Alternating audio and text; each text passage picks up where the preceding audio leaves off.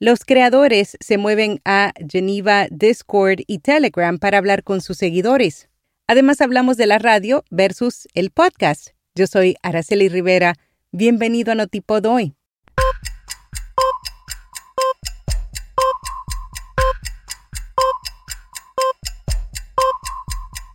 Notipod hoy un resumen diario de las tendencias del podcasting. Hindenburg te invita al webinar Introducción a la edición de podcast este 9 de agosto. El evento de una hora está diseñado para equiparte con el conocimiento técnico básico de cómo grabar, editar y publicar un segmento de audio en los formatos narrativos más populares de la actualidad. Para inscribirte y participar completamente gratis, sigue el enlace en las notas. Los creadores se mueven a Geneva, Discord, Telegram para hablar con sus seguidores. The Washington Post afirma que más creadores de contenido están configurando cuentas en este tipo de aplicaciones de chat. Las razones que pueden conectarse de forma privada y directa con sus seguidores. Tal es el caso de Kate Clavin y Emma Robke, conocidas por su podcast CMOS Girlies, quienes en 2021 comenzaron a interactuar con sus seguidores a través de Geneva una aplicación que permite que grupos de personas hablen en diferentes salas orientadas a determinados temas. Al no contar con seguidores ni me gusta, los miembros son libres de interactuar sin la presión de las métricas públicas. Los usuarios pueden alternar entre diferentes comunidades, cada una de las cuales ofrece una variedad de canales de chat y permite la mensajería privada.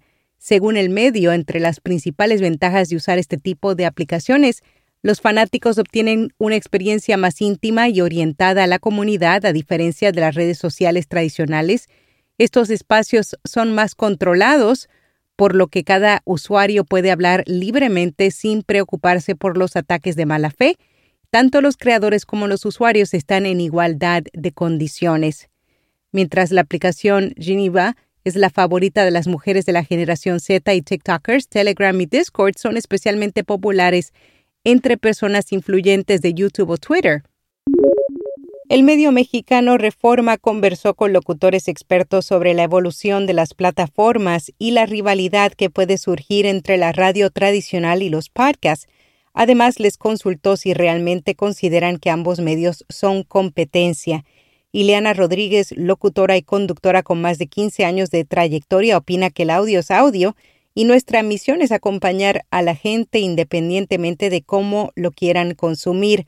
Alex Aguilar, locutor y actor, afirma que la radio no se puede quedar solo en la radio.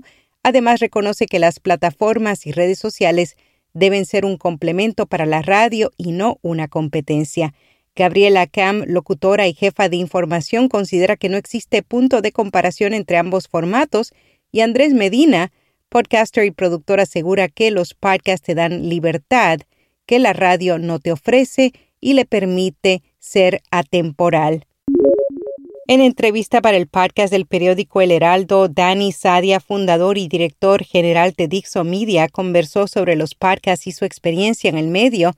A lo largo de 17 años, el trabajo de Dani ha sido evangelizar a marcas, usuarios y plataformas sobre qué es un podcast y cómo pueden escucharlo.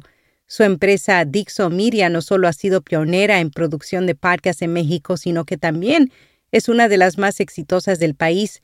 Tras muchos aciertos y errores, ha logrado crear y producir podcasts originales, episodios especiales y contenidos para marcas con un estilo único. Para Dani, la clave del éxito radica en saber cómo contar una historia, comprender que las marcas y la audiencia necesitan escuchar y tener un buen diseño sonoro. Y por último, el productor de podcast recomienda a todos aquellos que deseen convertirse en podcaster que sean pacientes y apuesten por cambiar la manera de contar historias. Con rss.com obtienes todo lo que necesitas para alojar un podcast, almacenamiento de audio ilimitado, distribución automática a los principales directorios, soluciones para patrocinio, análisis de multiplataforma, un sitio gratuito y más. Cámbiate y obtendrás seis meses gratis. Acast Plus amplía sus opciones de monetización. El objetivo es permitir que los podcasters reciban pagos únicos y suscripciones recurrentes. La nueva opción brinda a los podcasters mayor flexibilidad en el contenido de pago.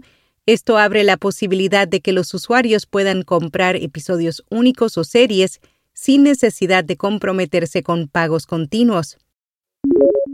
La aplicación Pocket Cast añadido la función de carpetas para que los suscriptores de pago puedan añadir por temas sus podcasts favoritos. Está disponible en su versión 7.20. Las carpetas se crean manualmente pulsando su icono en la barra superior.